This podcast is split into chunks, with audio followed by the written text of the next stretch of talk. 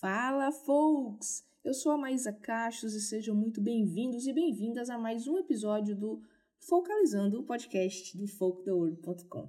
Olha só, chegamos ao episódio de número 30 desse podcast e eu tô muito feliz, tanto pela persistência do nosso projeto, como pela audiência que vocês estão nos dando. Muito obrigada de verdade. Para comemorar tudo isso, nesse episódio a gente estreia uma nova série chamada Discos que Mudaram a Minha Vida. Em cada episódio desse formato, eu vou chamar três artistas para compartilhar comigo e com você aí um disco folk que foi importante na sua trajetória, seja profissional ou pessoal. De cara, nessa estreia, já temos um time muito bom. Nesse papo, eu conversei com o Bola, da banda Zimbra, com o Jonavo, da Folk na Kombi, e com a Sara Abdala, que além de cantora e compositora, faz muitas outras coisas bem legais e você vai saber tudo ao longo do papo.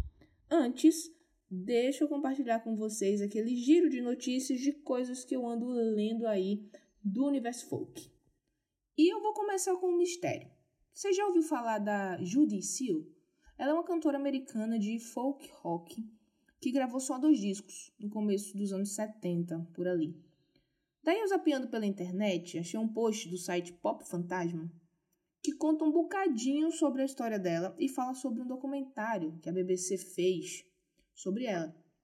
Gente, é uma história maluca, assim, triste em alguns momentos, mas muito interessante. Eu tinha que compartilhar aqui com vocês. Além de cantar, ela compôs muita música, tipo, a Lady O, gravada pelos The Turtles, é composição dela. Ela chegou a abrir shows também, tipo de Crosby Nash, do Cat Stevens. Ou seja, ela era daquelas que tinha tudo para dar certo. Mas não deu, por alguma razão. Deu tudo errado, na verdade. Uh, mas ela deixou dois discos incríveis e uma história pesada. Eu tenho certeza que se você é daquele tipo de fã de música que gosta desses documentários e de artistas, diria eu, do lado B da música, você vai gostar de ler essa matéria e possivelmente também de assistir ao doc. Então, se você se interessou, vai na descrição do episódio que está o link para você conferir a história completa e também o link para assistir ao documentário da BBC. E não tem como fugir, o Bob Dylan está em todos os episódios desse podcast. E dessa vez eu quero falar sobre a canção Lay Lady Lay. Não sei se vocês sabem, mas encontraram aí esses dias algumas entrevistas perdidas dele. Até foram a leilão. Ah, aliás, toda semana encontram coisas novas do, do Dylan, né? É material pro resto da vida da, da humanidade. Então, dessa vez encontraram essas entrevistas e numa delas, Dylan diz que escreveu Lay Lady Lay para Barbara Streisand. Na ocasião é, em que ele compôs a música, né, ela negou fazer um duo com ele. E, enfim, ela disse que não se sentia preparada e tal, mas agora ela se sente. Mandou um recadinho pro Dylan. Ela ficou sabendo disso aí. Era uma entrevista que estava perdida, não tinha sido publicada. Mas ela ficou sabendo agora e ela disse que queria, se sente agora preparada para gravar a música com Bob Dylan. Ou seja, talvez a gente ganhe aí no futuro um dueto Bob e Barbara com Leila Delay. Eu fiquei curiosíssima para ouvir isso, não sei se vocês também ficaram, mas eu acho que seria muito legal uma nova versão dessa música com esses dois ícones cantando, né? Bom, mais detalhes sobre isso você confere também no link na descrição desse episódio. E por fim, saiu a lista dos nomeados ao Grammy 2021. Muitas mulheres em destaque e tem um post especial só sobre os discos folk indicados nesse ano lá no nosso blog. Vai lá conferir porque esse ano eles acertaram a mão e os indicados estão incríveis. Eu não queria mesmo estar na pele de quem vai escolher porque os álbuns estão bons demais. Então, vai lá conferir. E para já, é isso, folks. No mais, nos acompanhe nas redes sociais. Somos arroba em todas elas. Siga as nossas playlists no Spotify. Assina o feed do podcast aí na sua plataforma favorita. E fica aí com esse papo super legal para conhecer os álbuns que mudaram a vida desses nossos três convidados mais que queridos.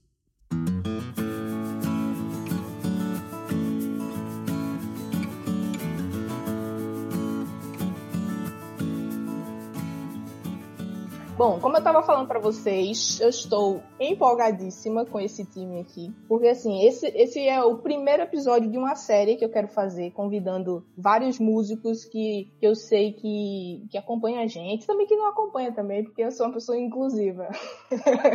e que mas que tem influências ali do, do folk pra, pra gente trocar ideias sobre álbuns assim que, que vocês ouviram e que de alguma forma mudou a vida ou mudou a, a forma de, de fazer música ou de ouvir música. E aí trouxe aqui três pessoas que têm um contexto totalmente diferente de folk. E aí eu quero ver aqui na experiência coletiva como é que, que isso vai rolar. E aí eu queria que vocês primeiro se apresentassem um pouquinho, não precisa ser uma, uma biografia gigante, mas um background assim geral de quem é cada um de vocês para todo mundo se conhecer aqui, também os ouvintes que estiverem ouvindo o podcast, ficarem por dentro de quem é cada um. Vou começar pela Sara, porque meninas primeiro aqui, tá, gente? Very good. então, sou a Sara Abdala, eu sou uma cantautora goiana, mas passo o meu tempo entre Goiás e Rio de Janeiro. É, além disso, eu também sou produtora musical e comando uma produtora de música chamada Pomar, que a gente faz alguns lançamentos de artistas e tal. Então eu, eu comando a parte executiva dessa produtora, de pensar é, estratégias de lançamento e, e cuido da minha carreira musical. Tenho três discos lançados. É, o último disco que eu lancei foi esse ano, 2020 2020, esse ano maravilhoso, chamado Pueblo, e que tem muito a ver com o contexto que a gente vai comentar hoje. E é basicamente isso. E peraí, que eu tava vendo aqui, tu, tu foi indicada ao Prêmio Profissionais da Música, não foi? Sim, fui indicada como engenheira de gravação. Então, aí eu também tenho essa identidade secreta, né? Como produtora musical, eu gravo é, fiquei alguns anos intocada em estúdios, gravando muitas coisas. É, então, eu também fui indicada a esse prêmio esse ano, que eu fiquei bem feliz. E, e, é isso, eu gravei alguns discos é, bem legais e é outra parte do meu trabalho aqui, dentro da Palmar e fora também, que eu também trabalho. Só, me chama que eu vou, é basicamente isso. Pra gravar, me chama que eu vou. Boa, menina que não faz quase nada da vida. Pois é, olha só que loucura. Jonavinho, eu vou deixar o Bola se apresentar primeiro, porque tu tem um podcast só eu e você aqui. o episódio 12, eu acho, que a gente falou só sobre sua carreira. Então vou deixar o Bola, que é estreante aqui, falar primeiro, depois eu falo contigo, beleza?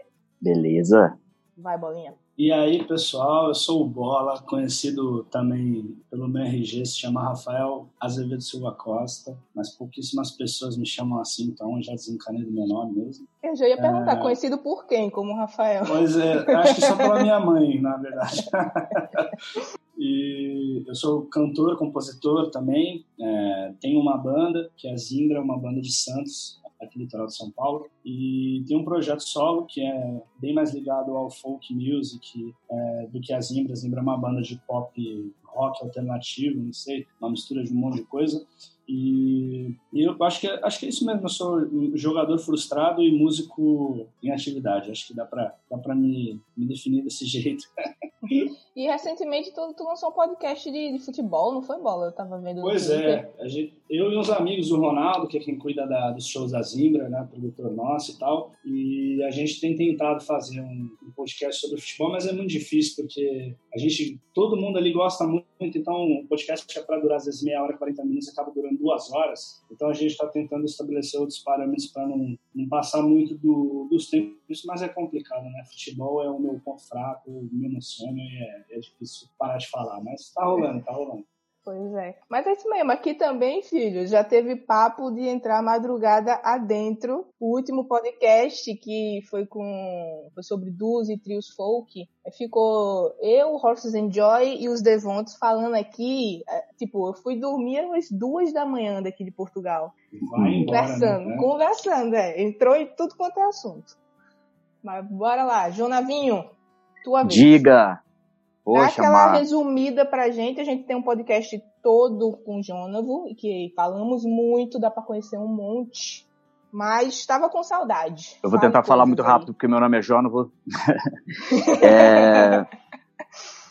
A Maísa já tá me, me falando que eu tenho que falar pouco. Olha, vamos lá. Não, você pode falar, que eu tô com saudade. Faz tempo já. A gente tô brincando. muitos meses é verdade, é verdade. Bom, gente, eu sou o Jonavo, eu também tenho uma banda folk bem característica que chama Folk na Kombi. Tô indo pro meu terceiro disco solo gravado e, e tenho dois discos que são DVDs também com o Folk na Kombi. Sou um dos ativadores culturais da cena de folk de São Paulo, já produzi muitos festivais, eventos, saraus e sigo por aí inventando coisas e, e, e ideias ideias para a vida ficar um pouco mais brilhante e divertida, né?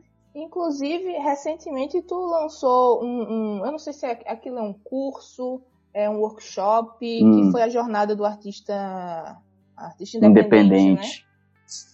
Sim, sim, é um curso. Eu agora, durante a pandemia, eu já tinha vontade de fazer algo nesse sentido para ajudar artistas independentes a a se posicionarem nas suas carreiras, para eles terem é, uma agenda de shows, para eles montarem seus escritórios de música, para entenderem como que funciona projeto cultural, parceria, cena musical, show, tudo referente a, a uma carreira independente que pode ser tocada sozinho ou com outras pessoas. É, então eu fiz, resolvi fazer um curso que é o a Jornada do Artista Independente que está rolando e também um curso sobre composição que eu estou também descarregando muita informação e, e tentando tirar algumas coisas da minha cabeça para tá virem com outros. energia acumulada, né, Jonathan? Porque tu tava viajando a... direto e agora a pandemia eu acho que se deixou parado em algum lugar, né? Onde é que tu tá agora? Eu tô em São Paulo. É, a Revoada acabou voltando para São Paulo depois de um ano é, em que eu fiquei morando na estrada.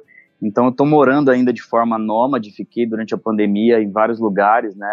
Campo Grande, Tupã, é, Rio Grande do Sul e São Paulo. Mas agora eu tô aqui morando com a minha namorada num flat aqui em São Paulo, esperando ver o que, que vai acontecer. Então, todo mundo apresentado. Antes da gente começar a falar dos álbuns que vocês escolheram, eu queria saber um pouquinho da relação de vocês com o folk, assim. É, aqui em off, antes a gente tava até conversando, o Bola até falou que é mais recente a relação dele com o folk. A minha também é, né? Porque é aquela coisa, eu sou anos 90, muito pop na cabeça até começar a ouvir folk, mas eu queria saber um pouco mais do contexto de vocês assim com, com folk. Quando é que vocês é, perceberam assim que, nossa, eu tô ouvindo folk e eu gosto disso? É engraçado você perguntar isso, porque eu acho que às vezes a gente tem algumas não, não, escolhas, mas você tem um caminho na vida e ainda você não sabe o que, que, que, é, né? E, e, recentemente eu tava pensando sobre isso, de, de posicionamento da minha carreira, é, que eu falo, cara, mas eu, eu, que, que, tipo de música eu faço? E é uma, uma, uma pergunta que eu tenho dificuldade de responder para qualquer pessoa. É para mim, o jornalista chega e fala, ah, mas que tipo de música você faz? Eu falo, putz, nossa, vamos pra terapia agora. Então, e aí entra um pouco nesse universo do folk, porque eu acho que eu me entendi nesse lugar e me entendi como ouvinte desse lugar. Não tem muito tempo, hum, não tem muito tempo que eu tive consciência disso, é, é esse ponto que eu quero dizer. Porque desde, desde nova eu sempre escutei canção, voz e violão. Até por morar em Goiás e ter uma questão do, do da música tradicional aqui, da, da canção sertaneja, é, de ter uma, uma canção, o cancioneiro popular, um pouco mais mais, mais forte. Então é, eu tenho essa, esse ouvido sensível para esse tipo de música desde a minha infância. Então eu, eu me lembro de escutar sempre Almi Stater e falar, cara, pô, isso aqui é muito bonito, mas, mas, mas não entender muito bem que lugar ele está. Que também tem uma mistura, né, do folk, que lugar que o folk brasileiro está hoje, com o sertanejo, enfim, com a música, com o cancioneiro popular. Então, essa minha relação é antiga, mas a consciência de, de ouvir folk e de falar, olha, olha só, tem tudo a ver com que eu gosto, com o que eu faço, é recente. Então eu tenho esse um pouco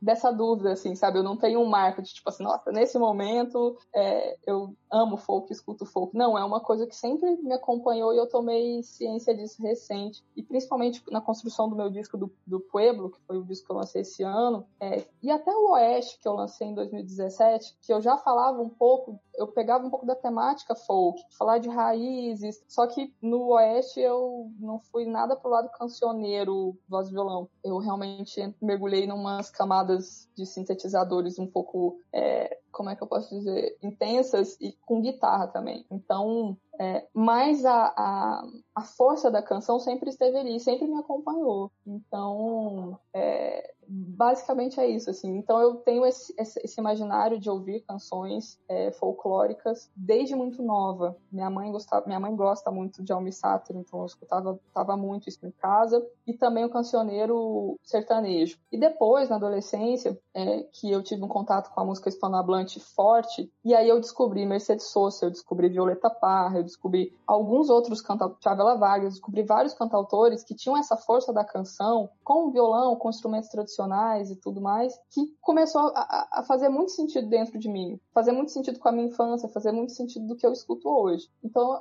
é, resumindo é, tudo, muito, basicamente muito bom. Até porque eu acho que muitos de nós ouvíamos muita coisa folk, mas é uma coisa que a gente até já discutiu aqui em outros episódios. É tipo, a gente não sabia que era folk porque essa nomenclatura não era muito usada, né?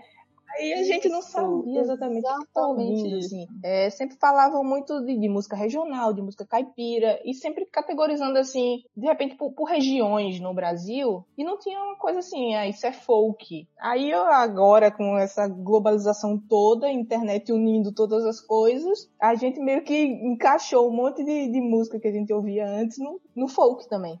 É, exatamente isso, exatamente. E, e aqui em Goiás, eu, eu costumo brincar que aqui em Goiás a gente chama tudo de trem, coisa, né? Ou pega aquela coisa que tá atrás daquela coisa ali, você fala isso, o goiano entende completamente. Então entra mais ou menos nesse sentido, de tipo, ah, é folk, não é coisa. Aquilo que eu escuto é folk. Aí eu entendi o que, que eu tava, que caminho eu tava trilhando e o que, que eu tava escutando, sabe?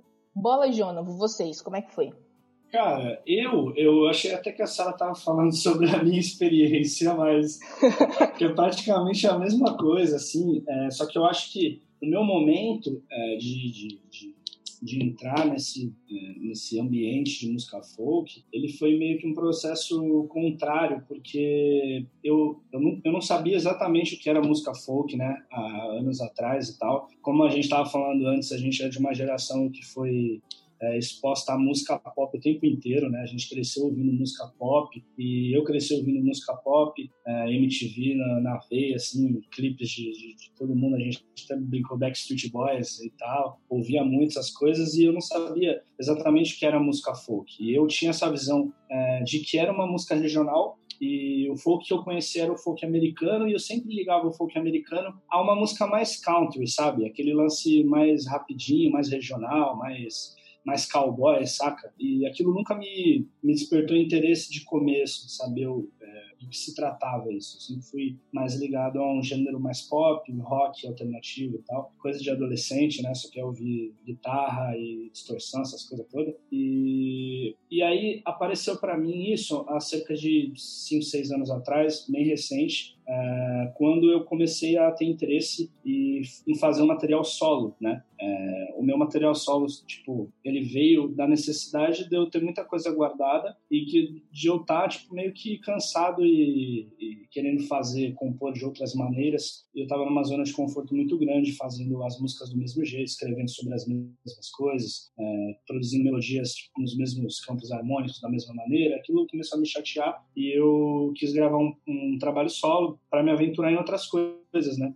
Acontece que para você gravar um trabalho solo, primeiro que você está sozinho em tudo, né, praticamente, falando de, de, de banda e arranjos e tal. É... e aí eu comecei a me interessar por, por, por pelo violão, né? Porque o violão para mim ele era um instrumento que ele servia para me ajudar a compor. Eu nunca fui um, eu não sou ainda de jeito nenhum, mas eu era menos ainda um ótimo instrumentista de, de violão. Nunca fui. É, eu sabia tocar os básicos ali, as notas básicas e tal, é, que era o que me auxiliava na composição, que é onde eu acho que eu me encaixo melhor. Né? Antes de ser instrumentista e vocalista, eu me considero compositor, né? E conforme foi passando o tempo que eu fui estudando um pouco mais de violão, vendo uns jeitos de dedilhados diferentes, de afinações diferentes é, no violão e tal, eu fui entrando nesse universo, que é um universo bem rico é, nesse tipo de coisa, né? Em afinações diferentes, em dedilhados, em, em, duetos e tal. Inclusive o disco que eu, que eu escolhi hoje é, é, um, é, um, disco, deixa eu falar depois, não vou queimar a largada,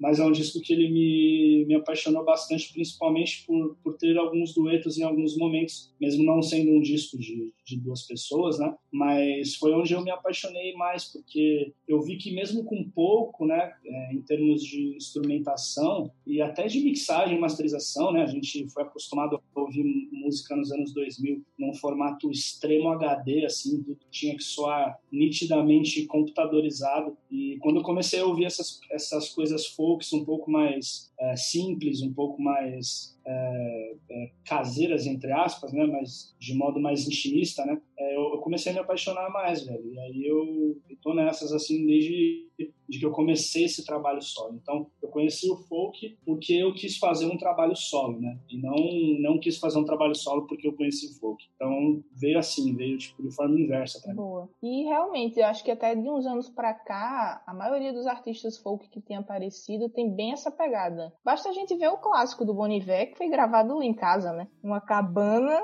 e, enfim, apaixonou, todo mundo se apaixonou pelo disco do menino. Ele fez basicamente sozinho e, enfim, e moldou aí um, monte de gente que veio depois dele, fazendo coisa muito parecida com pouco, né? Sim, o Bon Iver, ele é tipo o Los Hermanos, né, da geração dele. Hum. Depois que ele apareceu, tipo, surgiu milhares de, de, bandas e pessoas tentando fazer aquilo que ele faz, né? Tanto no, no, modo de composição, quanto no modo de gravação, né? Porque realmente, tipo, esse lance de home studio e de ter, é, não precisar de, de, mega gravadoras e tal para registrar um trabalho, era algo muito distante e, e tipo, pessoas como o Boniver, eles, eles fazem, é, você vê que é possível fazer algo é, com a estética que você quiser se você souber trabalhar com as ferramentas que você quiser, né? Que você, que você tem. Então, é tipo um Los Hermanos gringo atual, assim, né? Boa. Jonavinho, tua, tua relação com o folk mistura um pouco de tudo, né? Porque tu é menino do Mato Grosso, né? Uhum. Do Sul. Ma...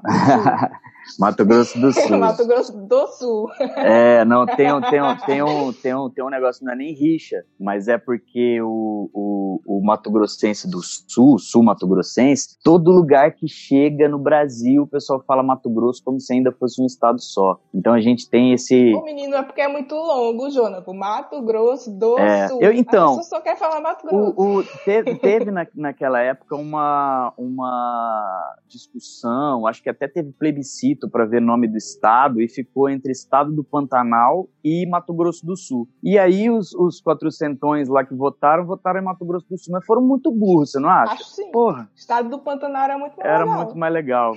É, porque eu acho que daí no final das contas a sigla ia virar PT e o povo ficou entrou numa numa Eita. entrou numas, né? Imagina, lá no Tretas. os fazendeiros.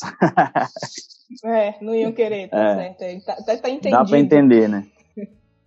É, a minha história com folk, ela é muito. Eu até identifiquei no que a Sara estava falando, porque ela é de Goiânia e eu sou de Campo Grande. Então, nós, eh, nós somos do, de, dos dois polos mais exportadores de música sertaneja do Brasil, principalmente Goiânia, mas o, nos últimos anos o sertanejo universitário, muitos nomes do pop que, que, que, que o, uh, que o Brasil consumiu nos últimos anos foi do Mato Grosso do Sul, foi de Campo Grande, né? Então, eu, eu, nasci ouvindo esse tipo de música. Se eu ouvia Chitãozinho Chororó, Bruno Marrone, todas essas coisas no ônibus indo para a escola, mas ao mesmo tempo eu tinha uma formação de música que, que tinha muito do, do, do, da música americana, porque minha mãe tinha estudado fora, então minha mãe gostava muito de, de, de James Taylor, gostava muito de, de Cat Stevens, e, e ouvia-se muito em Campo Grande nos ambientes onde eu, eu, eu, eu cresci e, e eu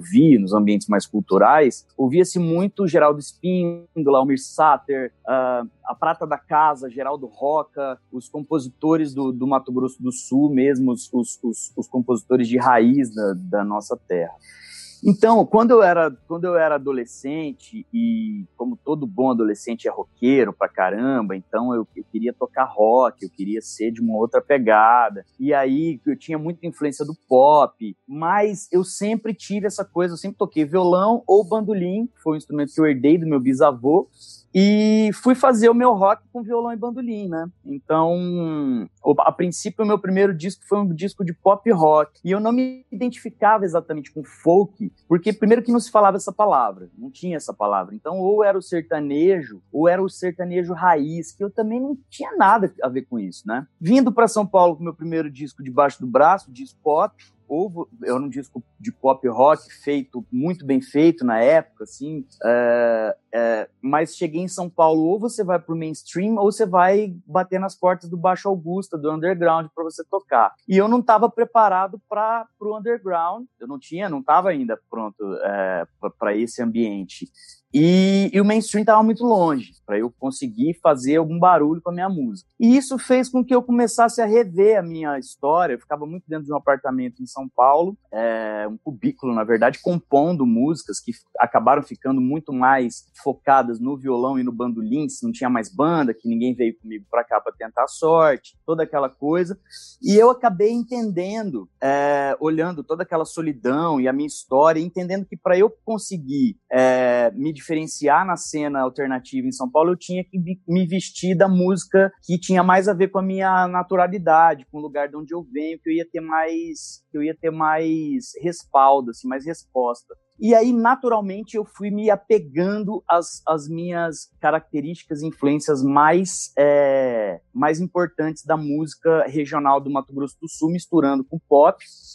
E automaticamente eu falei assim, putz, isso aqui é folk, isso aqui é o folk que o Bob Dylan faz, porque ele misturou a música da terra dele, o country music, com o rock, com uma, palavra, uma parada de protesto e tudo, e foi para Nova York tentar a sorte. E eu me vi muito com essa jornada do herói, assim, do, do, do Bob Dylan, e me inspirei nela, me inspirei nas coisas que eu tinha na minha terra, na minha raiz, na, nas referências literárias, Manuel de Barros, as coisas que me, me preenchiam mais é, é, emocionalmente. E comecei a correr atrás de uma da, a, atrás da minha turma, quem que estava fazendo folk em São Paulo. Então foi assim que eu me identifiquei como um artista folk. E aí eu vou falar depois, porque o, o disco que estava sendo lançado naquele momento foi o disco que eu vou citar aqui, que é hora que você você perguntar.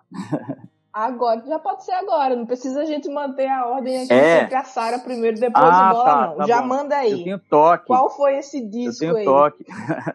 o disco que estava sendo lançado naquela época foi um disco que eu estava ouvindo, que eu acabei ouvindo muito, que era um disco do John Mayer, o Born and Raised, que foi lançado em 2012, o ano que eu cheguei, o ano que eu cheguei em São Paulo. Então a minha, minha veia pop rock, minha veia pop de violão, de, de, de canto, cara, entendeu aquele disco? Eu falei, cara, o, o, o, o John Mayer ouviu Omir Sater, cara, não é possível. Ele foi lá ouvir, ouvir... Olha, eu não duvido, porque o Almir já deu seus pulos em Nashville, né? É, pois é. Você ouve aquela música Speak For Me, por exemplo, é, cara, aquilo é um, é um Almir Sater e Paulo Simões clássico né? Que também tem, as, obviamente, as referências de, de, de Simon Garfunkel, uh, Bob Dylan, Neil Young. Então, esse disco, para mim, foi o disco que foi o divisor de águas. Na época que eu estava descobrindo que eu era um artista folk, que eu ia ter que quebrar muita pedra para conseguir fazer alguma coisa, o John estava lançando esse disco. Então, eu, eu, eu, tenho muita influência nesse disco no meu disco Casulo, que eu lancei, é, que, que, era o disco que eu comecei a compor naquela época, né? Então, as composições já têm influência das, das composições do John Mayer no Born and Raised. E tem músicas, assim, que eu acho maravilhosas, que, que pegam é, o fingerstyle dele de violão, que é uma coisa maravilhosa, que ele, que ele traduz muito bem, o, o blues de violão, o, o folk mesmo, gaita, pedal steel, baterias de vassoura. Então, assim, eu bebi muito nessa fonte. Queen of California, Shadow Days, Age of Worry, várias músicas que eu tenho muito carinho, assim. Uhum. Boa, é, eu acho muito doido esse, esse disco do John Mayer, porque assim, como eu já falei que tem essa coisa pop, eu ouvia o John Mayer pop. E a primeira vez que eu ouvi John Mayer, eu me apaixonei assim muito, muito, muito, muito por ele. Eu acho que foi até aquele do, acho que Daughters, a música dele, que eu a primeira que eu ouvi. E eu me apaixonei, primeiro que era gato, né? Não vou mentir. Fisicamente já me chamou a atenção, mas a música dele é muito boa. E o meu, meu disco favorito dele é o que vem antes do Born and Raised. Que é o Battle o Studios. Battle Studios. Uhum. É, nossa, eu amo esse disco é. em todas as faixas, todas. E já começa Porque, com, com, mim... com Who Says, né? Que é uma música totalmente folk, né? Cara, essa música tá no filme, aquele filme que o Morgan Freeman é Deus, aquele do do, do, do, do, do com Jim Carrey, eu acho. A Who Says. Enfim, é. É, se eu for falar de John que a gente vai ficar muito tempo falando sobre ele. Mas enfim, eu tava ouvindo muito a, a, a, as coisas do, do, John, o pop dele e tal, e ele sempre teve um negócio de fazer música com, com namorada. Nesse, no, no, no Battle, ele canta com a Taylor Swift. É, uma das músicas ela, ela participa com ele. E enfim, amo, amo muito. E aí eu comecei a ouvir direto, direto, direto. Aí teve aquela pausa dele, porque ele teve o, a, o, a treta do tumor na garganta, né? E aí eu fiquei com muita dó, fiquei com muita dó. Com pena, meu Deus, Joe Maia maravilhoso. Queria muito ir para um show dele, ele cancelou turnê, não sei o que lá. E aí ele veio com esse álbum. Logo em seguida, é. o Born and Raised.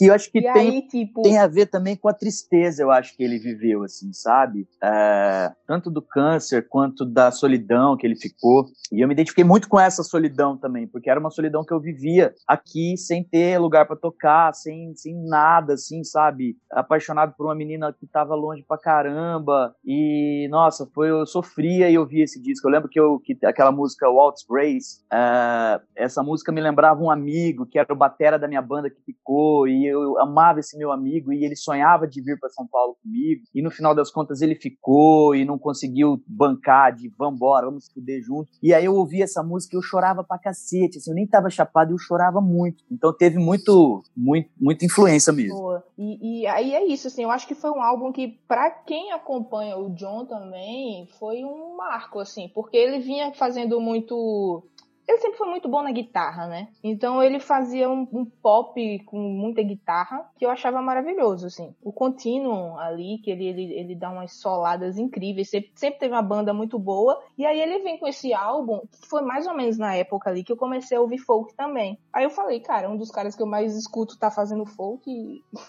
Isso é, é maravilhoso. Mas né? ele sempre teve essa vertente na carreira dele, desde os primeiros, porque assim, ele começou com um disco só de violões, né? Então ele veio nos, nos primeiros discos dele, ele tem White Georgia, por exemplo, tem um, é, um, é um folk pop, mais pop, né? Mas muitas delas, No Such Thing, tem violões na, na na frente. Aí ele bota as guitarras, aí vem os discos mais guitarrísticos e ele sempre volta a lançar uma música ou outra de violões, porque ele, ele sempre teve esse padrão, assim. Aí o Born and Raised veio para confirmar as influências, eu acho. Pois, pois. E eu acho um discão. Para mim, esse álbum é um dos que eu quero ter em vinil para colecionar. Ah, eu também, eu também.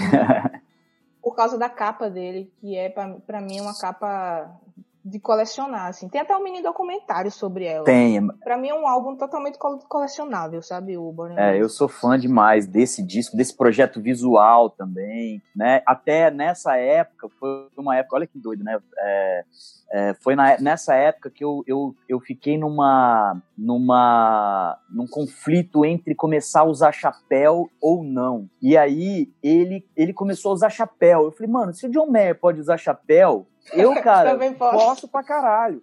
E aí, cara, eu, eu vi que o chapéu caiu muito bem para toda aquela estética que eu tava propondo. Então veio muita coisa junto com esse disco, assim. Eu tenho muito carinho por ele. Tá explicado porque ele mudou sua vida. É. Agora, é, e, eu fiquei pensando assim, caramba, será que o Jonathan vai escolher um, um, um álbum caipirão? Mas não, mandou um John Mayer aí pra gente. É.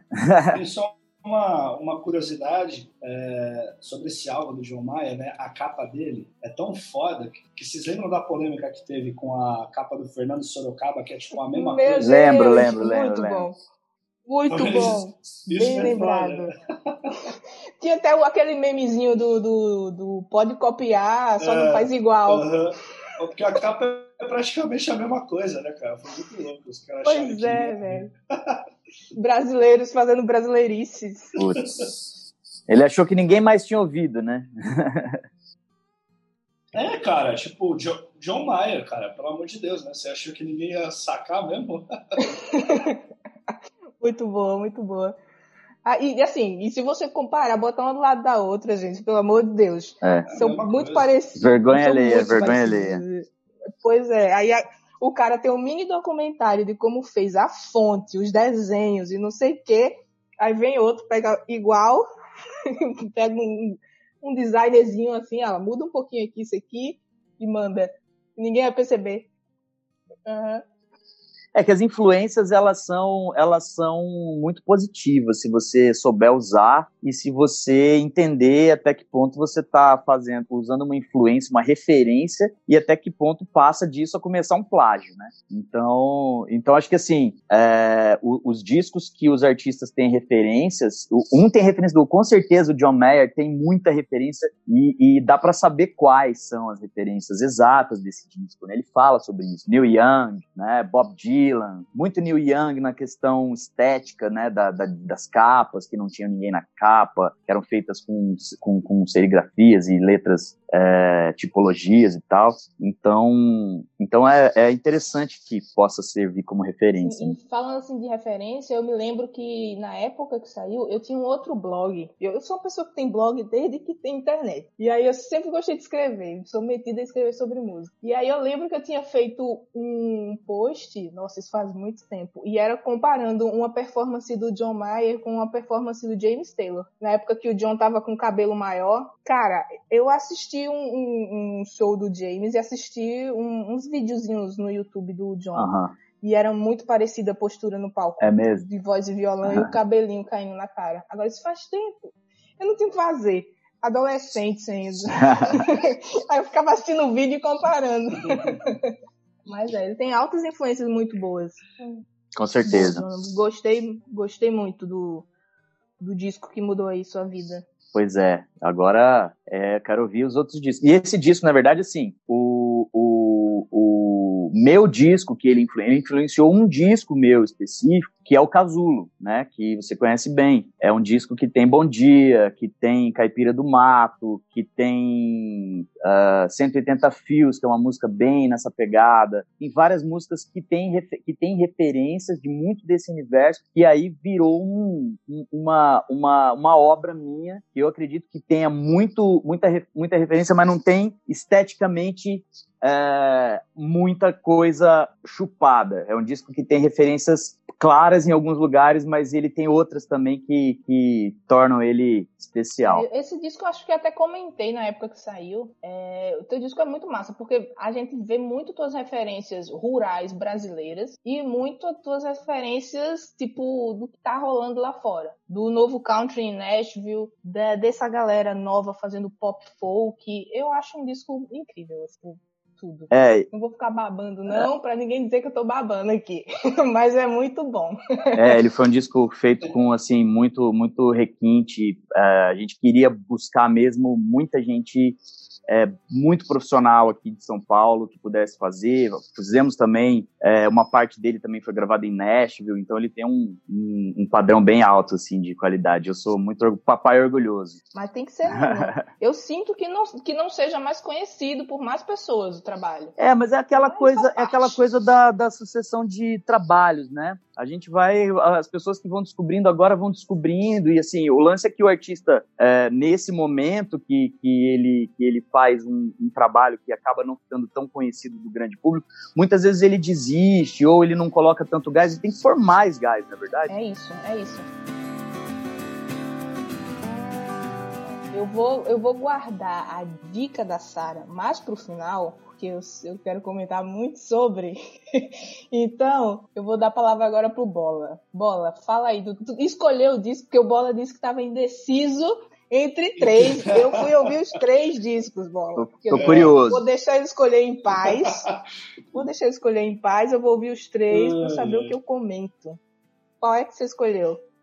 Então, difícil, né, cara? Eu fiquei pensando muito, mas eu, eu tava. Os três que eu mandei pra, pra você foi Pink Moon, do Nick Drake, né? Mandei um disco da Adrienne Lenker, que também canta no Big Chief, que é, é Hours Were the Birds e mandei o do Damian Rice, o Ou, né? Que é de 2000 e alguma coisinha, 2001, não sei, 2002, não sei. E não escolheu nenhum, vai se ver um quarto disco.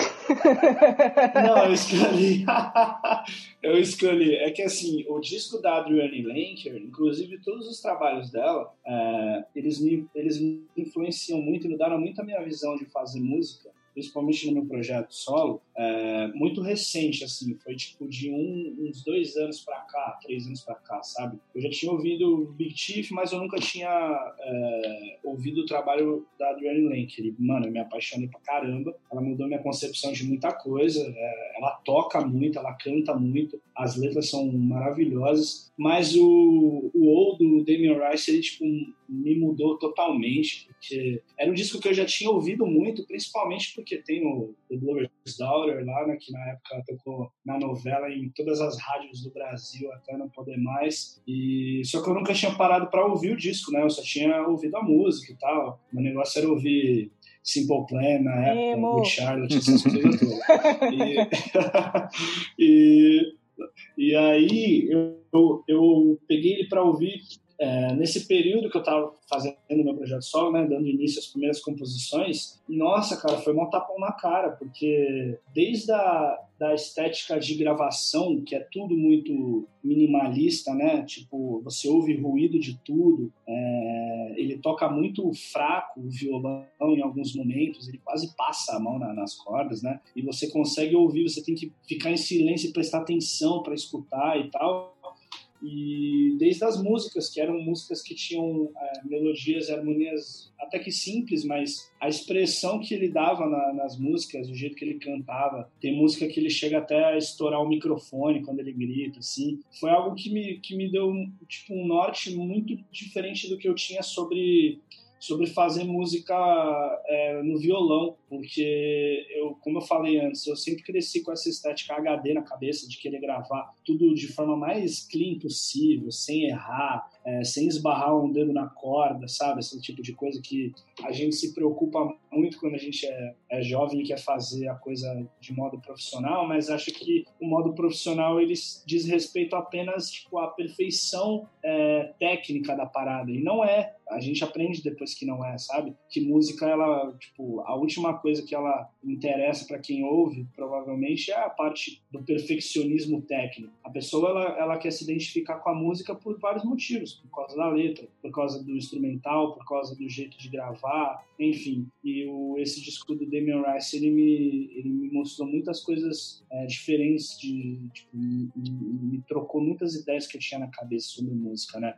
E eu passei a ouvir muito, tanto esse disco quanto os outros dele também. É, passei a ver muito vídeo dele, porque eu queria ver como ele fazia aquilo ao vivo, né? Porque na gravação é uma coisa. E ao vivo, tipo, foi mais surpreendente ainda, porque eu via shows dele em teatros, assim, onde as pessoas tinham que fazer absoluto silêncio para escutar as músicas. E aquilo foi muito louco, porque eu falei, caramba, mano, o cara ele consegue transformar tanto o disco dele quanto um show numa, numa experiência, tipo, meio que 360, assim. Você não tá lá simplesmente para ouvir a música. Você acaba, tipo, fazendo parte daquele ambiente, sabe? Você contribui com o silêncio, é, com a sua atenção. Aquilo se torna, tipo, uma coisa diferente de você ir num show e ficar ouvindo a música sem nem saber o, a, o riff de guitarra que tá rolando, sem nem saber o que, que o baixista tá fazendo. Você tá lá pela, pela farra, sabe? E foi um disco que mudou muito a minha, minha concepção de música, tanto de composição é, como de gravação na época que eu, que eu comecei a escutar.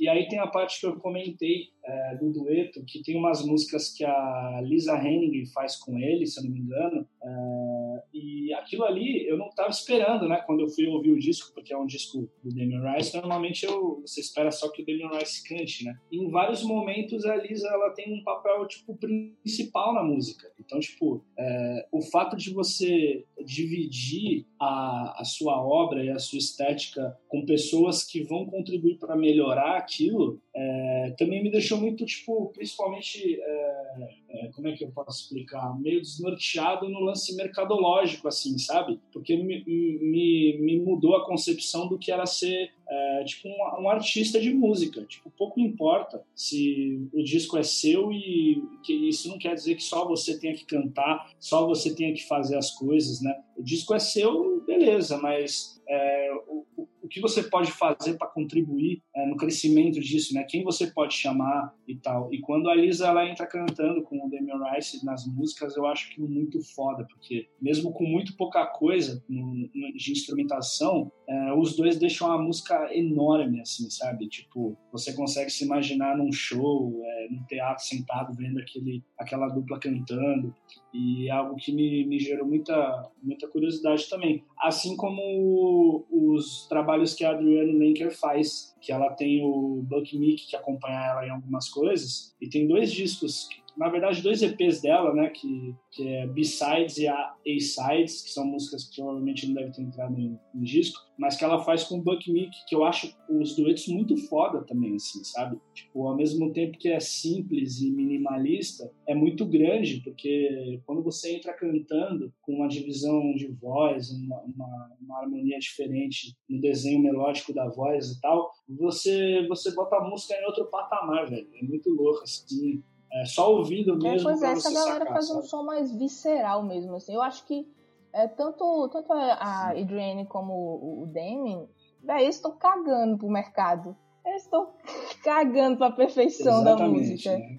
Tipo, Sim, é isso que é isso que te gera curiosidade, né? Te gera tipo interesse, porque é algo que você não tá ouvindo todo dia na rádio, no Spotify. É algo que quando você ouve, você fala, nossa, tipo, a, a primeira impressão que você tem é, caramba, que som estranho assim, não estranho no mau sentido, mas tipo, diferente, né? Parece que é antigo, parece que é muito caseiro. E aí você vai ver, cara, é a estética toda do artista, tipo, o Damian Rice, a Adrienne Lenker, eles são assim, tipo, é, como pessoas é, nas mídias sociais, na música. Então, tipo, você acaba se identificando mais ainda porque é muito verdadeiro, sabe? Você vê que é que não tem interferência de mercado, que não tem interferência de gravadora, não tem interferência de, de marketing. Aquilo ali é o que eles são e ponto final. E eu acho que isso que é o que me gerou muita curiosidade, inclusive muita dúvida na hora pois de é. escolher é. o álbum. O, o, eu não, não, sei muito do contexto desse álbum do, do, do Demi, mas eu, eu acho que foi o primeiro solo dele depois que ele tinha uma banda aí. Eu não sou tão, não sou tão fã do Demi quanto eu sou do John, então não vou saber muito contexto dele. Mas eu acho louco porque o, o como é, uma música conseguiu transformar esse álbum num sucesso tipo estrondoso, né? é um super é o super hit, né? Eu acho que o álbum tem o super hit que eu acredito e aí eu falo que é tão é tão é difícil de saber o que, que é o super hit, né? Porque por exemplo, eu não considero que o John Mayer tenha um, um super hit. São várias músicas, são vários hits, mas o super hit é uma música como essa do Damian Rice que acabou tendo é, tendo versão em português, né?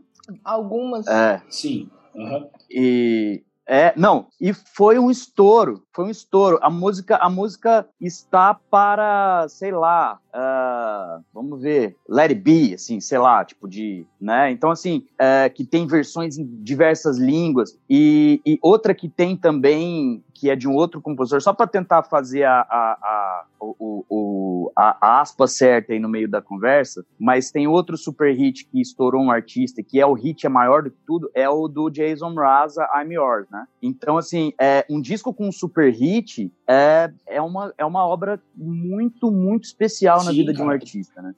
É, muito louco. Tipo, e tem nesse, seu nesse Jorge e a Ana Carolina regravaram uma música do é, Damian Rice, é muito o louco. O foi, foi bem isso. É, e, e o Bola estava falando essa questão de que ouvia muito a música e tal, porque estava na novela, não sei o quê. Eu acho que foi trilha sonora do, de um filme também, é. né? Acho que de uhum. Closer. Verdade, verdade. Foi, foi, foi de Closer. É. E aí, tipo, o cara fez um disco assim, imagino eu, totalmente despretensioso. Alguém ouviu, tacou no filme e o cara explodiu. E era bem isso também. Eu ouvia, eu tenho uma história curiosa com esse disco, porque na época da universidade eu dividia apartamento, éramos seis pessoas no apartamento. E um dos meninos, ele ouviu toda a bad, ele ouvia esse disco. Gente, meu Deus. E eu só conhecia essa música, obviamente, porque era a música que tocava em todo canto. E eu não prestava atenção no resto, eu não aguentava o resto, na verdade, porque o menino tava na bed e ficava repetindo. Quando ele tava feliz, ele ouvia Cher. Do You Believe in Life After Love? Nossa, ele foi de 8 a 80, assim, meio segundo. É, e quando ele tava na bed, ele ouvia esse disco, assim, eu não aguentava. E aí, tipo assim, três anos atrás, mais ou menos, foi que eu disse, rapaz, vou voltar aqui nesse disco. Porque eu tava acompanhando o Philip Phillips no American Idol. E ele cantou Volcano lá. Uhum. Aí eu falei, peraí, que essa música aqui, eu me lembro dessa música. Aí fui atrás. Aí eu, ah, é do Daniel Rice, vou ouvir o disco. E eu, tipo assim, eu ouvi esse disco com outra visão, completamente diferente. Gente, esse disco é uma obra-prima. Agora eu entendo porque eu me Esse disco que tem aquela música Cold Water? Não, não, né? Não, essa é mais pra frente. É, nossa, essa música é maravilhosa. Mas é, é a, a, a, carreira inteira do, do, do Damon Rice, ela é mais para baixo, né? Ela, ela é mais deprê Sim, até, ele né? é sofrência pura. É. É, é. Ele, assim, a pessoa dele, você olha e diz, gente, esse homem é cansado da vida. É. Pois é, ele é cansado da vida. E eu acho que isso deixa a música dele muito especial, assim, que deixa super visceral e, tipo, é, é, como o Bola estava dizendo, é uma transformação. Eu não tive a chance ainda de estar no show dele. Quero muito um dia para fazer isso assim, tipo, não olhar para nada, não piscar nem o olho, ficar só vendo esse homem e o violão dele chorando ali, porque eu acho incrível assim, tudo que o Demi faz. E foi isso assim, eu só vim entender a beleza desse álbum pouco tempo atrás. Porque como tinha esse hitzão que todo mundo ouvia, que foi uma, uma, outra coisa que aconteceu com o James Blunt, que eu gosto muito do James Blunt, mas aquela música You Are Beautiful tocou. Exato, ah. meu Deus do céu, eu não aguentava. Mas ele é um, um artista incrível, James É, depois que a gente vai ouvir as também. outras músicas, quando a gente pega um, um ranço de uma música, que às vezes nem é por causa da música, às vezes é por causa da versão, gente. A versão geralmente é, é. é né? Tipo, às vezes alguém vai lá e faz um Shallow Now, é, como é que é? O... Juntos, Juntos e Shallow Now, pra, tipo assim, é destruir a, a, imagem que a gente tem das pessoas. E aí esses dias eu até, até tava lembrando, tô tirando aquela música do Brian Adams. Ai, amo todas. Do, a do, do Don Juan de Marco, Have You Ever Really Loved a Woman, sabe? Cara, mas a versão sim, em português sim. dessa música destruiu a música. Uhum.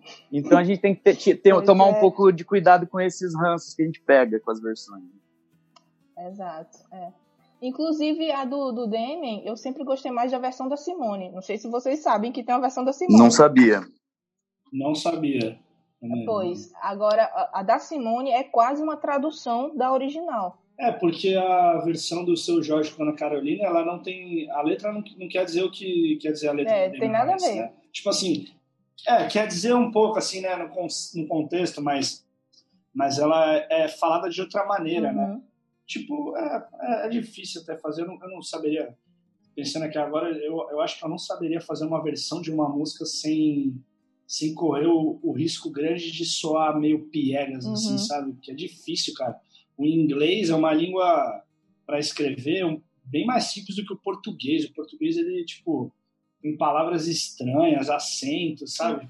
A coisa se torna um pouco mais complicada. Eu acho que é por isso que a gente tem essa visão de que fica meio estranha às vezes. É, exato.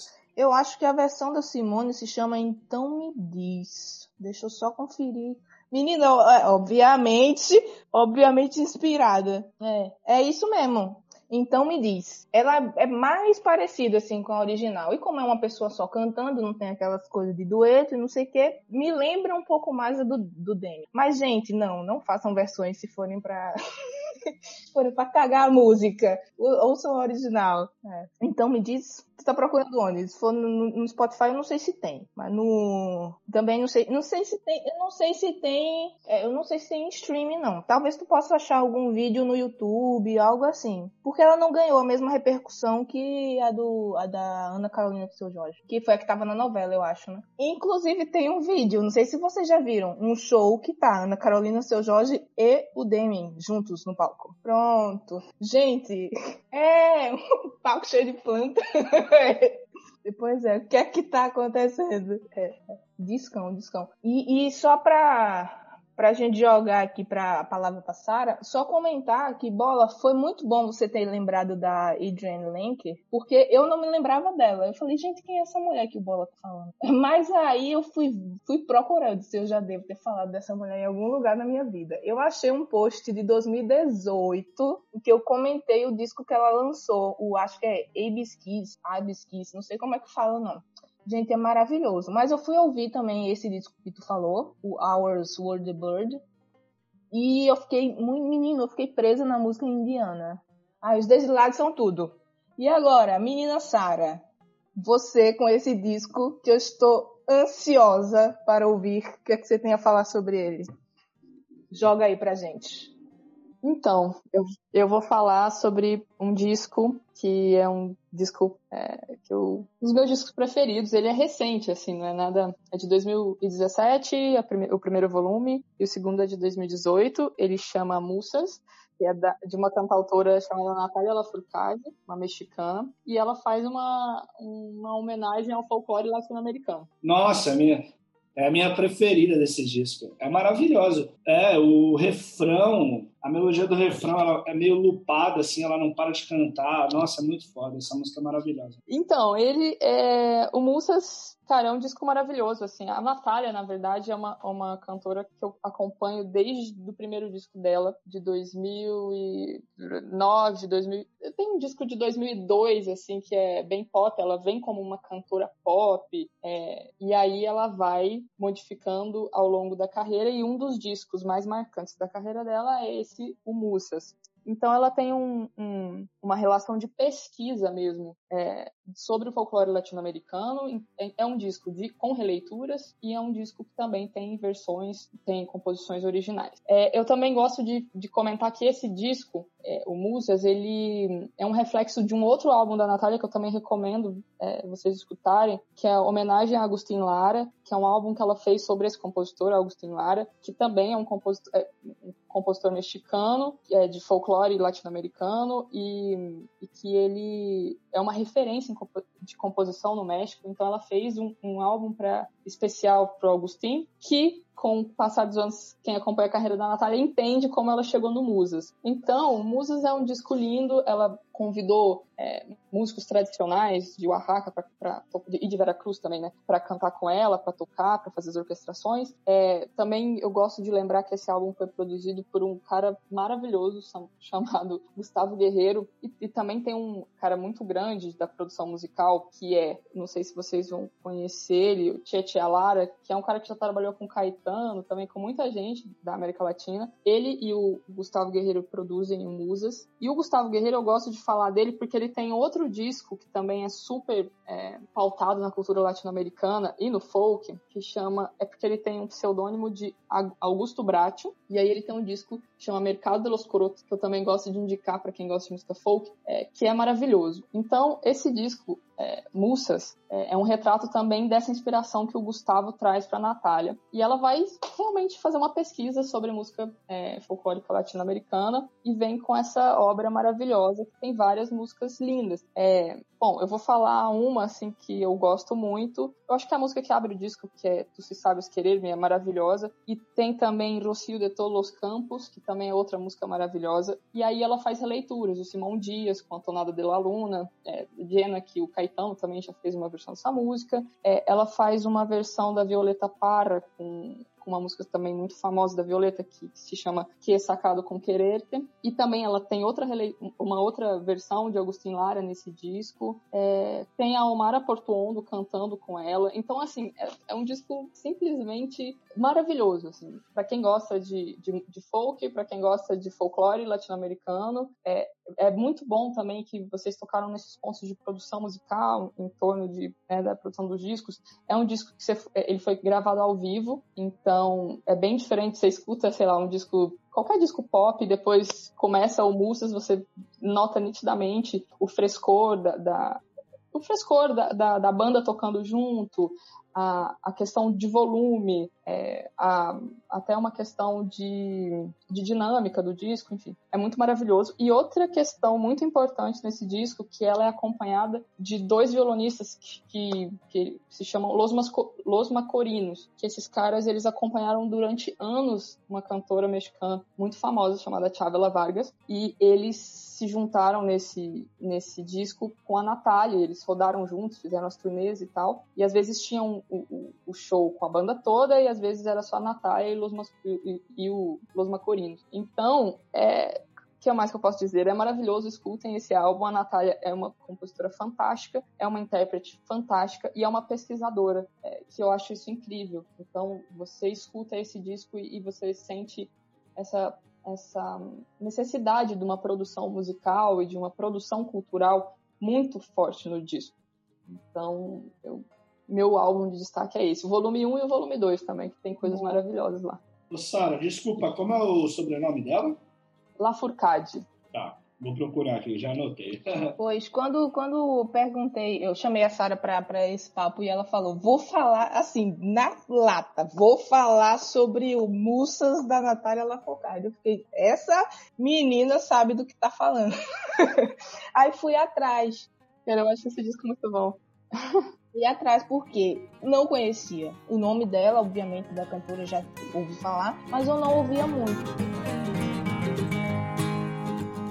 estava até falando em off antes aqui com a Sara, que eu acho que é uma falha gigantesca do folk da world, e não só, eu acho que de todos nós que ouvimos música folk, é que a gente não presta tanta atenção na música folk latino-americana. E, tipo, é um papo que eu já conversei também antes com o Rafael Elf, quando a gente falou no, no, no podcast de folk de protesto, ele até falou, ó, tem muito folk de protesto latino-americano que as pessoas não, não falam muito não fazem ideia, né, do que do que do que é, né? É. O Uruguai tem muita música, né? Uh, o Chile também tem muita música interessante de se ouvir. Argentina. É, falta um pouco, eu acho que da cultura brasileira em geral de absorver isso, como eles absorvem talvez as nossas culturas lá, né? A gente vê que vários artistas brasileiros fazem turnês é, na América Latina. Isso tinha que rolar mais, pois né? É. Isso tinha que rolar. É, isso sempre, isso sempre aconteceu, né? Tipo, cara, se for João, João Gilberto morou no México. O, o intercâmbio entre esses cantores, até mesmo Caetano Gil, dessa geração né, um pouco mais nova, é, eles intercambiam, tipo, tem um intercâmbio legal, é, mas eu acho que a nossa geração tem um nicho. Eu acho que é necessário falar que existe um intercâmbio, tem um nicho, mas é nicho e é muito pequeno. E, e mas quando você vai para lá, é, eu morei um tempo no México e eu chegava lá e, cara, todo mundo tipo, sabia quem era Caetano, quem era o Gil, falavam do Roberto Carlos é um ídolo máximo, é, e além do futebol, né? falavam do futebol e da música. Todo mundo falava da música. E aqui, não sei, talvez se o mexicano chegar, a nossa geração fale de RBD com ele ou alguma coisa do gênero. É, e tudo bem, tudo bem. As novelas, Televisa, exatamente. É, mas não, não tem um conhecimento, não tem uma troca. Eu acho que existe um preconceito sociocultural gigantesco do Brasil com os outros países latino-americanos. Há uma falta de reconhecimento é, dos brasileiros como latino-americanos.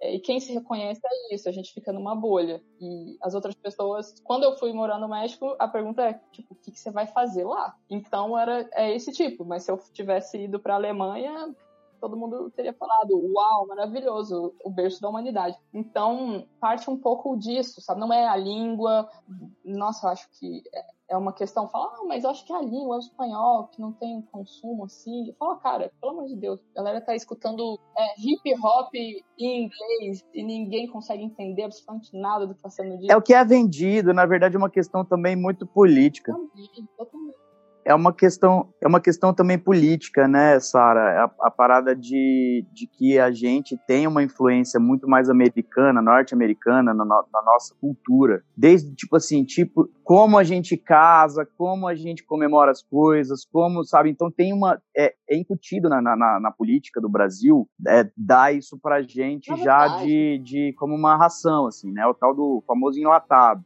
É, exatamente. Não, na verdade é porque somos é o ranço colonial. Então, é, é claro para mim é, esse ranço colonial. Você, você vai ver tudo, desde, a, é, desde o que a gente acha bom e o que não é bom. Então, onde a gente vai buscar referências, desde, desde na teoria de diversos assuntos até a música, né? Até a do que você vai comer. Então, tipo, ah, o perfume francês é maravilhoso, mas se vier do Paraguai, eu acho que olhe lá. Então, é, então é um ranço colonial que a gente tem que, que realmente é uma construção sociocultural que, que é muito difícil. E aí, obviamente, atinge o mercado da música fortemente, atinge o que está tocando. Hoje em dia a gente pode debater sobre o reggaeton que chegou, mas aí é música de massa, como é que a gente vai debater isso e tal. Se tornou, né? Reggaeton se tornou uma música de massa. Então, é, enfim, a gente vai entrar em várias discussões, mas eu, eu sinto isso, assim, um ranço colonial gigantesco. É, e e um preconceito mesmo, assim, das pessoas com, com a música hispanohablante, é, com, com, os países latino-americanos. Uhum. Sim, sim. Concordo pra caramba. A começar que se a gente para para pensar, o Brasil é, é um, é um, país dentro da América do Sul que ele, ele fala uma língua europeia, né, cara? A gente, claro que por conta da colonização e tudo, mas uh, a gente se identifica muito mais com, com a estética uh, de um país europeu uh, do que do, do país latino-americano. Tipo, a gente vai para qualquer país da América do Sul, a gente, se você falar um mínimo de, de, de castelhano, de, lá. sei lá, qualquer coisa do tipo assim, você consegue conversar uhum. com a grande maioria dos países da América do Sul. Agora, o brasileiro, ele consegue conversar com quem? Ele consegue conversar com o português de Portugal, sabe? A gente está muito deslocado, assim, desde de, de que começou o Brasil mesmo. Tipo, a gente está tá, tá, tá muito fora da realidade, né? O Brasil, ele, na minha, na minha opinião, e isso também por conta de muitos governos, com certeza também, ele não se identifica muito como um país é, latino-americano, né? E isso é um erro, mano, bizarro, porque o país, ele, o Brasil poderia ser um dos principais países é, latino-americanos. Né? A gente tem potencial para mandar em, em, em, muitas potências europeias e norte-americanas que a gente, às vezes, é, pre prefere ficar sendo é, vira-lata, sabe? Tipo, ficar sendo, sendo adestrado por essa cultura. E é foda, né? É, exatamente. Isso, isso, isso, também bate num pouco. Quando eu fui fazer o Pueblo, o meu último disco, eu fiz um estudo da América Latina. Foi assim que a, que a ideia do disco é, surgiu. Então, é, eu falei, cara, eu vou estudar, fiz um curso de História da América Latina. E no curso de História da América Latina, você, você é, encontra esses problemas que a gente debate até hoje. E é inacreditável, assim. E, e por isso que, a gente, que, eu, que eu falo com, com muita segurança sobre esse ranço colonial. E é isso que você está falando. É, por exemplo, até as músicas povos de protesto, elas entram um pouco nesse contexto, desse momento que, peraí, a gente se entende como latino-americano, então a gente tem que criar é, fazer as nossas coisas. Tem bons teóricos, é, é, tem boas, tem bons escritores aqui, tem, aqui a gente tem boa referência, porque tudo a gente tem que procurar fora, porque nada daqui presta. Então, isso também é, premiou movimentos é, da música folclórica latino-americana, é, também premiou, obviamente, a música popular brasileira, né? O, o, o Gil, Caetano, enfim, toda a geração de 60. É, mas vem daí, olha só que a gente está tá falando, vem da colonização. E até hoje a gente luta contra isso. Esses dias eu vi um amigo comentando que ele faz, ele, ele é um produtor musical, é um produtor cultural, e ele faz uns intercâmbios de bandas, sabe, que vão tocar em outros países da América Latina. Ele falando, cara, tem gente que fala que esse intercâmbio não existe, mas ele existe sim. A gente não tá negando que esse intercâmbio existe. Ele existe, mas realmente é dentro de uma bolha. Hoje em dia, em São, em São Paulo, em alguns algumas cidades que tem, até Goiânia mesmo, tem um, um, uma recepção legal. Se você fizer um show, assim, sei lá, de uma cantautora desconhecida argentina, vier para cá tocar, a galera vai querer conhecer. É um pouco da cidade, do, da cena que foi criada de música. São Paulo nem se fala, né? Muito, muito maior. É, mas mesmo assim é de nicho, sabe? A parada é, é, eu acho que tem um termômetro, que é quando você pergunta pra sua mãe, sua mãe conhece, sabe? Você pergunta pra sua mãe, sua mãe conhece, aí você fala, é, então, tipo, a gente saiu da bolha e a gente tá em outros lugares. É mais ou menos isso que eu entendo que quando o movimento tá. É, eu, acho, eu acho que tem as capitanias hereditárias aí, parcela de culpa em tudo isso, mas existe também uma questão nossa, eu acho que os artistas, eles têm que, eles têm que fomentar a cena. Eu acho que tem que se organizar para poder aparecer esse tipo de música que a gente faz, para que esse tipo de música possa ganhar mais palcos, Brasil, fora, Brasil afora, América Latina fora, né? Existem palcos em vários lugares da América América Latina que a gente também às vezes não está preocupado. E muitas vezes é até é até mais, muito mais fácil do que tocar em alguns palcos daqui do Brasil. Então assim, é, eu acho que essas, esses intercâmbios, essas coisas têm que rolar pra caramba. E os artistas têm que parar de ficar cada um no, na sua casinha, tem que fazer coisa junto, tem que se juntar, tem que entender como é que usa as redes sociais para poder for, formar uma, uma cena é, forte né? Como que, que, que, tipo de ferramenta que a gente vai usar para conseguir se conectar é, esse, essa, essa cena toda e conectar com, com um grande público, né? Eu acho que isso quando, quando a galera perceber a força que pode ter isso para que a gente consiga galgar é, lugares na música que, que, que hoje não tem ninguém para ocupar, sabe? É, que assim, meu, os grandes estão indo embora, os grandes nomes da música popular brasileira, né? Vocês falaram de Gil, Caetano e tal, mas eu acho que quem representa a música que a gente faz é Renato Teixeira, Zé Ramalho, Zé Geraldo, uh, vamos falar também de, de Belchior, né? Então, eu acho que, assim, uh, é importante que a gente saiba a força que isso pode ter também comercialmente, também mostrando para o mundo, porque esses caras todos que são os, os, os, as grandes figuras da música brasileira lá fora, Caetano, Gil, Sérgio Mendes, uh, Roberto Carlos. Gente, essa galera é uma galera extremamente uh, pensa no mercado. Embora faça música, faça música com coração e tudo, mas está pensando no mercado. Está pensando em fazer, porra, quantos anos os caras não fazem parcerias com, pô, aquelas parcerias fantásticas da Mercedes Sosa com o Milton Nascimento, com, com, com, com, com o Chico, Pablo Milanês com Chico Buarque, né? É, tem muita coisa legal. Também o Fito Paz é, é, participou de coisas com os Titãs também. Eu acho que, acho que falta mais é organização para a gente conseguir estar tá num lugar onde a gente possa frequentar esses lugares e possa também ter esse, esse, esse discurso, né? É, eu acho que essas, esses intercâmbios sempre rolaram, né? Cito o Gil e o Caetano, é, porque tem maior visibilidade mercadológica, é isso que você está falando. Que eles fazem é, é, é, isso. Eles conseguem vender isso muito bem. Então, é, e aí você, você, você tem intercâmbios de, dessas pessoas e sempre é, existiu com rock brasileiro nos anos 80, enfim, várias, várias gerações vêm fazendo isso, mas eu acho que é, a nossa geração, é, não sei, vai perdendo um pouco, né? É isso, é esse, o mercado já não ajuda, e aí você entra naquilo que você falou quando você estava comentando sobre o seu disco, uma coisa assim, é, que você falou, ah, quando o disco não chegou para todo mundo, as pessoas desistem, ou vão fazer outra coisa. E é, na verdade é o contrário, na verdade é hora de você investir mais, porque é um disco físico e você tem que achar essas pessoas, porque elas existem. Então, é, também entra nesse ponto de você achar essas pessoas e, e fazer a parada crescer e, e se encontrar, com outros artistas, isso que você falou dessa troca, né? É muito importante os artistas trocarem, é, trocar ideia, porque sempre tem essas, é, essas panelinhas, né? Sempre vão existir, sempre vai ter gente que tá mais fácil de entrar no mercado e de, de ser a bola da vez, principalmente no, Rio, no eixo Rio-São Rio Paulo, acho que a gente tem nítido isso, assim.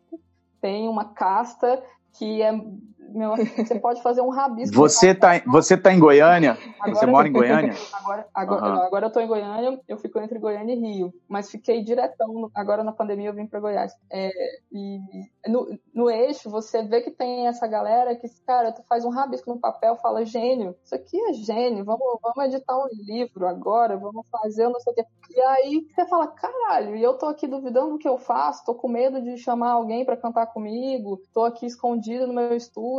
Pô, por quê? Por quê? Não. Então... Sabe, sabe qual que é o lance também? Eu acho que a gente está chegando num ponto da, da discussão onde tudo vai ser resumido a poder econômico, sabe? Tipo, isso não só na música, em qualquer âmbito da humanidade. A gente, é, isso que você está falando do eixo São Paulo é 100% verdade. É, tipo, é indiscutível e não, não tem outra justificativa a não ser o poder financeiro e, e, e de influência dessas duas cidades, assim, que o poder de influência acaba gerando dinheiro, claro. É, como eu falei que eu gostava muito de futebol é, no começo do, do podcast, é, eu faço até um paralelo, volta e meia, é, em como que o, o Brasil, por exemplo, é, já foi o país do futebol muito tempo atrás, né, aquela história toda, é, exporta tipo, jogadores surreais para a Europa todos os anos. E hoje a gente vê que o país mais forte no futebol, tipo, disparado, é a Inglaterra. E aí a gente pergunta, porra, por qual motivo a Inglaterra é o país que tem os melhores times do mundo, os melhores jogadores do mundo jogam lá,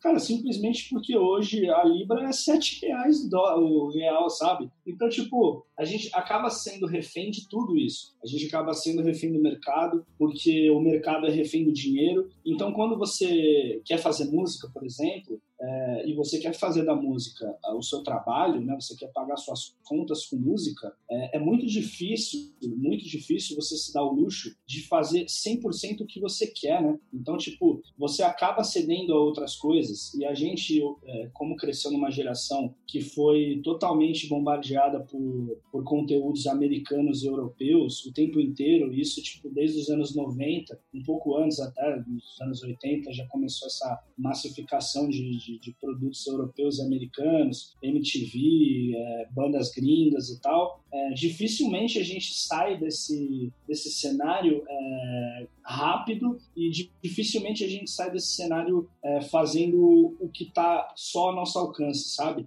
A gente precisaria de movimentos muito maiores, de investidores muito maiores, é, de mídias muito maiores para expor esse tipo de coisa, principalmente do trabalho é, latino-americano, que é onde é, talvez a gente devesse se espelhar muito mais do que a gente se espelha hoje, que é quase nada, na verdade. E a gente, infelizmente, é muito difícil a gente ter o poder de mudar esse cenário sozinho, simplesmente porque é, a gente esbarra na hora de pagar um boleto, sabe? Tipo, é, é triste dizer isso, mas é tipo hoje em dia é a realidade. Tipo, é, eu trabalho com música e eu, eu tenho que pagar minhas contas com música, né? Hoje é meu, meu único trabalho é, é, ser músico. E, cara, eu adoraria fazer o que eu quero o tempo inteiro, mas fazendo o que eu quero o tempo inteiro, eu não consigo pagar minhas contas, sabe? Então, tipo, infelizmente a gente vive, aí a gente volta para toda o centro de toda a conversa é, de mercado de todos os, os setores da humanidade, que é o dinheiro, né? Que é a rentabilidade da parada. Então, é, é, muito difícil a gente fugir disso, porque hoje a gente também faz parte de um país que é, que, cara, é totalmente uma moeda totalmente desvalorizada, uma condição de vida horrorosa, é, uma diferença social discrepante, assim, e é difícil a gente é, achar que é, com pequenas coisas pontuais e nichadas a gente consegue movimentar um, um cenário inteiro que está tipo sendo construído ao longo de 40 anos, tá ligado? Tipo, hoje eu acho que a gente é refém mesmo, tipo, desse processo de, de, de, de americanização da parada.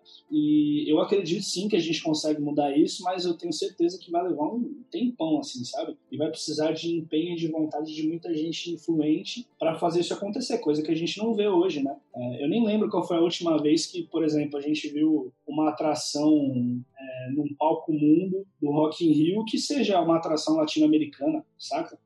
É, e é, não, e é bizarro, porque como o Brasil tá fora da, da órbita latino-americana, tem o Lollapalooza, tipo, Argentina, Chile, é, sempre vão artistas. O Los Hermanos foi no último, penúltimo, não sei. A Natália vai, vai pro Chile, vai pra Argentina. Cara, não vem ninguém pra cá. Tipo assim, eu fico chorando, eu falo, cara, não é possível que não pode botar no menor palco. Tipo assim, não é possível que não vão trazer. É, é assim, é chocante. Tem alguns festivais. É, independentes, né? Tipo, o Bananada aqui, ano de 2018, eles sempre trouxeram gente da América Latina. É, nossa, sempre, sempre.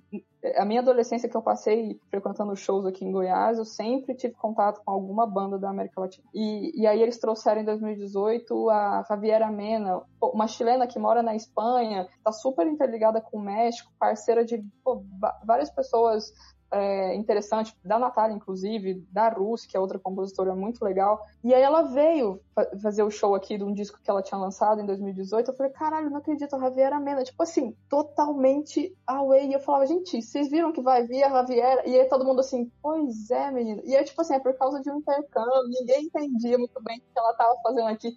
E a galera curtiu o show, o show é muito legal. É um monte de mina tocando sintetizador, a menina canta bem, pop muito massa. E aí, eu, assim, sem acreditar, falar, caralho, a Javiera Mena em Goiânia. É tipo assim, surreal o que tá acontecendo. Existem esses movimentos, mas são muito pontuais. E é isso, o Lola, tipo, não vem, não vem uma Natália tocar aqui. E isso é decepcionante demais. Assim. E aí, aí você pega artistas similares que vira e mexe estão fazendo turnê no México, é, vira e mexe estão tocando na Argentina. Sempre tem um interesse, tem um público. E aqui não é que não tenha público, tem essa questão de, de não ter um investimento, é, de divulgar pouco, enfim, é, que entra em tudo que a gente falou, né? Do dinheiro, questão social, uma questão política, enfim eu acho que para ficar na cabeça da gente, assim, mais ou menos, o, o, uma coisa que eu tirei de conclusão, assim, é, vamos tentar pensar nas formas que a gente tem para mudar para nossa para nossa cena, por exemplo, saca? Porque o folk, é, o folk, ele, ele é uma coisa que, que une muito, muitas linguagens. Eu tive lá no, em Montreal, lá no, no Folk Alliance International, que tinha gente do mundo inteiro fazendo folk, e, e, o pessoal achou muito exótico o fato de eu estar fazendo folk em português, mas gera uma curiosidade. Então, assim, eu acho que a gente tem muita abertura para entrar nesses nichos de fora ou de trazer artistas de fora para começar esse intercâmbio antes disso precisar ficar uma coisa gigantesca. Nós mesmos temos condições de se juntar Acho que São Paulo é o lugar para onde, onde as coisas acontecem, porque São Paulo no Brasil é o lugar mais cosmopolita, é como Nova York, é como Paris, é como Buenos Aires, é Londres. Então, assim, é, São Paulo ainda é o lugar no Brasil. Acho que Rio de Janeiro pertence muito ao carioca e São Paulo pertence ao Brasil. Eu tenho essa impressão, porque eu já morei também no Rio de Janeiro. Então, assim, é... Rio de Janeiro, eu ainda estou tentando entender o que, que acontece. No... Ah, bom, eu não, não vou também ficar. Depois de 10 anos morando lá, eu tô. tá bom, tá bom.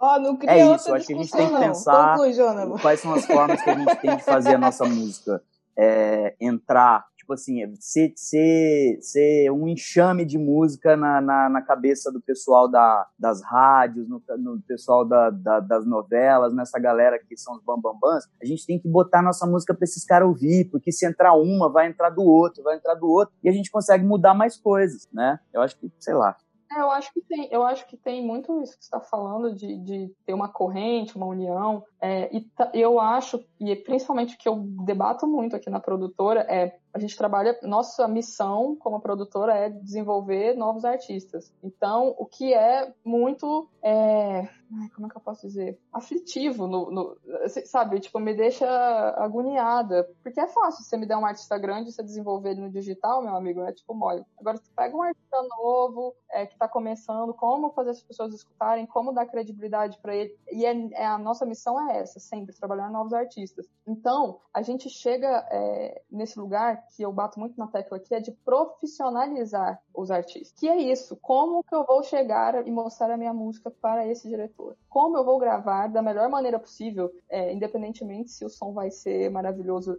maravilhosamente limpo ou se eu vou gravar tudo ao vivo e vai ter ruído e foda-se, mas dentro da minha estética, dentro do que eu acredito, mas também saber jogar com as armas que eu tenho.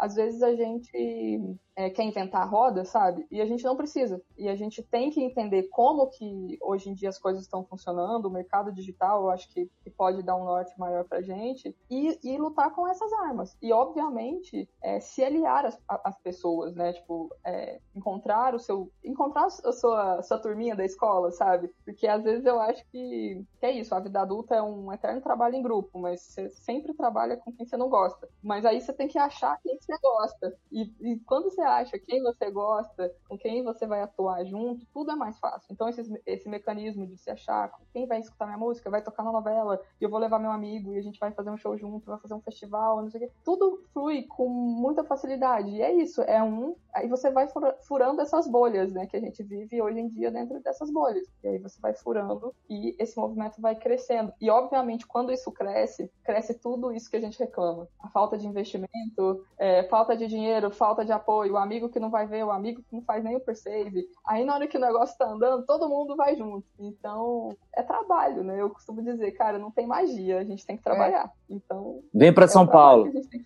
Vem para São Paulo. Eu, eu, eu acho que eu vou chamar a Sara para uns próximos cinco podcasts, porque tem assunto, meu amigo. Essa mulher. Essa mulher demais, foi... foi bom demais Não, e eu falo toda embaralhada, gaguejando, terrível. Foi mal, gente. Não, mas foi ótimo. E é, e é por isso que eu deixei esse álbum da Sara pro final, porque eu sabia que ia gerar discussão. Porque é. Você já sabia, exato, né, mas é exatamente isso. É um álbum que ele é, é, cultural e extremamente político. E a gente aqui no folk, que vou trazer para o nosso contexto aqui do blog e tudo mais, a gente não dá valor ao folk latino-americano. E eu achei incrível a Sara trazer essa mulher para cá com esse trabalho, que é um disco e é uma pesquisa. E, e se eu não me engano, ele, ele foi construído pensando nisso, porque as pessoas não estão ouvindo esse tipo de música, as pessoas não estão consumindo esse tipo de música. E eu vou trazer aqui para essa galera, entendeu? Vou mostrar, vou apresentar. E, enfim, achei fantástica a discussão depois. Sara, vou te chamar lindamente pra gente fazer um podcast junto com o Rafael Elf. Esse eu quero ouvir, hein? Precisamos. Vamos falar, vamos falar sobre isso. É. E depois eu acho que todos vocês têm muito a colaborar com contextos aí e experiências sobre a cena independente do Brasil. Enfim, tem muito tema, gente. Tem muito tema, mas a gente também já tá estourando a nossa hora. Todo mundo aqui eu sei que tem compromisso, todo mundo é corrido. E cara, eu só, eu só posso agradecer a vocês essas, essas contribuições aqui. A gente falou de sofrência, falou de reflexão, falou de política. tem tudo aqui nessa conversa e discos incríveis, todo mundo vai sair. Que legal, que legal. Eu agradeço também. Que nunca ouviu antes. Obrigado pelo convite, Maísa. Obrigado, Sara. Partilha, foi muito bom. Então, bola, porra, prazer. Eu quero conhecer mais do som de vocês. Vamos trocar figurinha. Eu acho que a gente tem que se unir. E obrigado, Mar, amo você e a gente tá junto. Cara, vocês têm que ouvir o som do, do outro aí, são todos muito bons. Eu sou. Eu já babei muito Jonavo no blog, já babei muito bola também, que eu já fiz gastei toda a minha cabeça para fazer a resenha do último EP dele. e agora, Sara, eu tô devendo. Ouvi o Pueblo, eu falei de alguns singles, mas eu tô devendo muito, assim, a resenha. De novo, o Folk da World falha com o folk latino-americano. E o álbum da Sara é incrível. Vamos nos ouvir. Beijo. YouTube muito bons também. Essa menina é boa, viu, gente? Escutem. Real. Gente, obrigado, obrigada pelo convite. Adorei o papo, sério, muito bom. Fico muito feliz, assim. É... Vai ser a pauta do meu dia aqui, ficar pensando em tudo que a gente conversou hoje. É muito bom conhecer gente nova e que a gente pensa mais ou menos na mesma caixinha, né, pelo, pelo nosso papo aqui. Muito legal, muito obrigada mesmo, adorei, adorei, adorei. Valeu, pessoal, pela atenção de todos também. Espero que os ouvintes não fiquem bravos com a gente nesse final de discussão acirrada aí, mas acho que foi produtiva, né? A gente começou falando de disco e terminou falando de, de política, mas é inevitável, né? Ainda mais hoje em dia. Mas valeu aí a atenção geral, obrigado pelo convite, mas precisando só é chamar. Escutem todo mundo aí, digam seus arrobas, tá todo mundo no Spotify, YouTube, Deezer, em todo lugar. Sim, então, sim, sim, arroba Jonavo, todas as plataformas digitais, YouTube, J-O-N-A-V-O, facinho Meu de é achar. arroba Sara Abdala, Sara com H, Abdala com Bemudo. Acho que esse nome não me favorece muito na pesquisa. Mas. Yes. Mas eu prometo. então, arroba Sara Abdala, no Instagram é Abdala Sara. Tá? É super simples, vai dar. É, na hora de procurar é complicado. Eu coloco na descrição do episódio, vai. Isso. Se inscreva no canal. Eu sou arroba Bolazimbra, é só seguir lá, tamo junto, dá o teu like. Valeu, gente. Um beijo pra vocês. Valeu muito, equipe. Valeu, tchau. Valeu, beijo. Tchau, tchau.